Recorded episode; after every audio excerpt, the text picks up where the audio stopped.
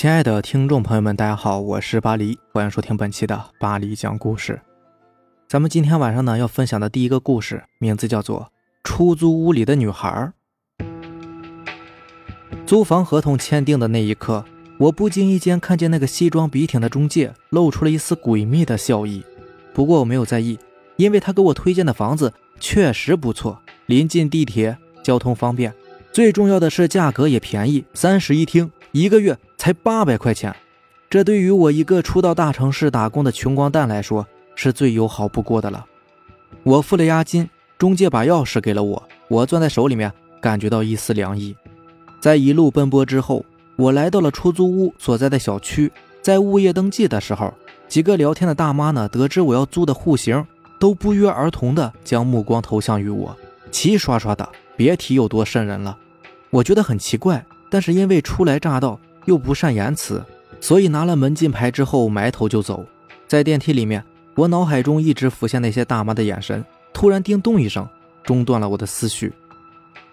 出了电梯，楼道走廊里面空荡荡的，而且很干净，丝毫感觉不到有人生活的气息。十二栋东三户，我对着门牌号寻找，终于在走廊尽头找到了。不知道是否是门锁的缘故，钥匙插进锁眼里面。转动了好久，才终于打开。当我把行李放在玄关地板上的那一刻，我心里感叹自己终于有一个落脚的地方了。作为暂时的主人，我首先对房间巡视了一圈，发现中介果然没有骗我，这是一个婚房，里面的家具电器配备齐全，装修的也很漂亮。唯一的问题就是太暗了。在我意识到这个问题的时候呢，我走到阳台，试图先把客厅的窗帘拉开。可是我刚一拉，齿轮就卡住了。难道是长时间不用生锈的原因吗？质量也不至于这么差吧？我不甘心，搬了一个凳子，强行拉开。当阳光投射进来的时候，我突然听见背后有玻璃破碎的声音。我猛然回头，不知为何，茶几上的玻璃杯掉落在了地上，而且茶几上的物件翻滚，好像是经过撞击被人撞翻了一样。可是屋子里面根本就没有别人呢。我皱了皱眉头，但是也没有多想，开始打扫卫生。忙活了一个下午，晚上喝了点酒，倒头就睡了。毕竟坐了一天两夜的绿皮火车，根本就没有休息好。睡到后半夜的时候呢，感觉胃里面是翻江倒海，就迷迷糊糊的醒了，心想着一定是喝到勾兑的酒了。我看了一下表，凌晨十二点。我一边骂娘，一边摇摇晃晃的走去卫生间呕吐。房间里面黑乎乎的，我伸手开灯，但是开关没有任何的反应。随后，我恍惚感觉到后脖颈传来一阵阵凉意，就好像是有人在对着我吹气。我一下子酒意全无，汗毛一根根直立起来。老人说，半夜十二点的时候千万不要看镜子，而我现在就站在洗手台前，越是不让看，我就越是想看。我的眼神不受控制，慢慢上台。在完全正视镜子之后，发现镜子上面留有口红书写的四个大字：“离开我家。”同时，透过镜子，我发现阳台的窗帘呢，不知何时又被重新拉上了。月光从缝隙里洒落在客厅的地板上，留下一道冷光，看起来阴森森的。我觉得有点不对劲儿，胃也不翻腾了，跑回卧室蒙头就睡。可睡也睡不着啊，心里面一直想着这个事儿。好不容易是挨到早晨，我下楼准备吃点早餐去找工作。小区门口呢，临街商铺有一家早餐店，我要了一碗胡辣汤，一份油条，找了个空位坐下来就狼吞虎咽。在这个过程当中，我听到邻桌有几个老人的谈话。哎，听说十二栋东三户的那个凶宅有人住啦？可不是嘛，昨天刚搬进来的。我看呐，是从外地来打工的。估计是让中介给骗了。我一听这话，就瞬间明白了中介那丝诡秘笑意背后所蕴含的深意。当时我就打了一辆车跑到中介公司。他奶奶的，竟然敢租给我凶宅，是看我好欺负吗？我揪住他的衣领，大声的呵斥。对方是连连求饶：“哎哎哎，大哥大哥，你听我说，是你的预算只有八百，我才将那个房子推荐给你的。”随后，他让我看了同区域的房源，就算是没有家具的老旧小区，均价也在两千左右，这大大超出了我的承受能力。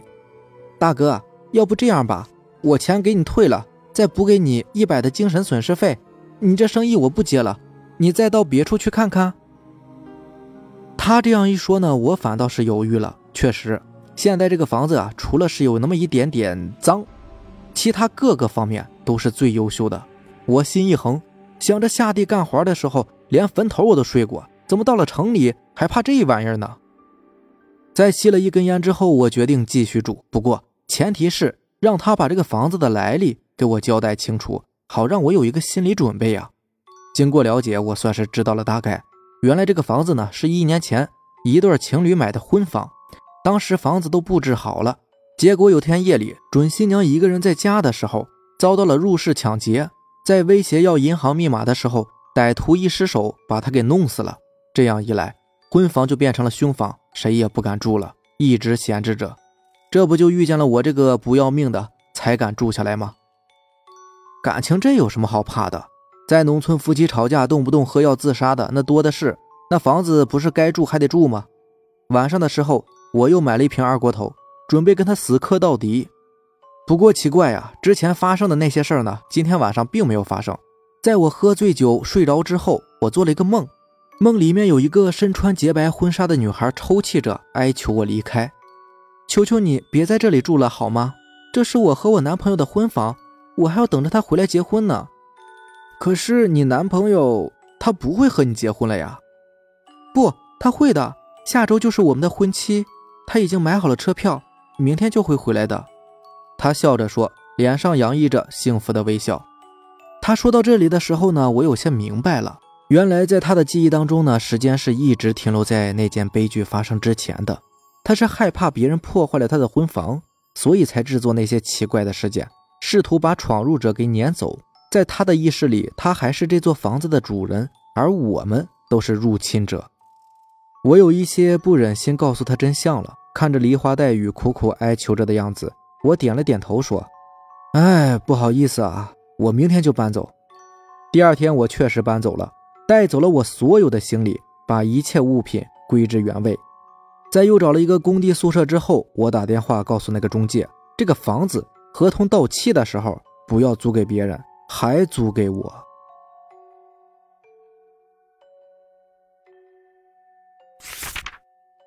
下面这个故事名字叫做《阿红的因果》。阿红离婚之后又去了林市打工，他对这座城市呢还算是比较熟悉，因为在二十年前他就曾经在这座城市工作过。那一年他十八岁，第一次外出做工，在一家医院食堂里面做服务员，一干就是三年。在那三年里面，她结识了初恋男友，因此啊，这家医院对于阿红来说有着特殊的意义，甚至医院里的一草一木都深深的刻在他的脑海里，多年来是挥之不去。一晃过去了二十年，这次阿红来到这座城市呢，突然想再去那家医院走一走，看一看，毕竟这个地方有着太多的美好回忆了。于是阿红乘车几经辗转来到这家医院，他用了大半天的时间。几乎将这家医院的里里外外逛了个遍，直到天黑，他才怀着五味杂陈的心情离开了这里。话说这一夜呢，阿红辗转难眠，临近天亮才睡着。谁知迷迷糊糊间，他做了一个可怕的梦。梦里面，在医院的病房里有一个婴儿，竟然开口对他说：“都怨你拾到钱不还，耽误了我母亲进产房生产的时间，我才没能活下来的。你会遭报应的。”醒来之后，阿红惊出了一身的冷汗，她不禁想起二十年前的一件往事，整颗心越发的不安起来。二十年前呢，阿红还在这家医院食堂里面打工。有一天，她下了班朝宿舍走去，结果在经过医院门口的时候，见一男子搀扶着一位孕妇，正急急忙忙的朝着门诊楼走去。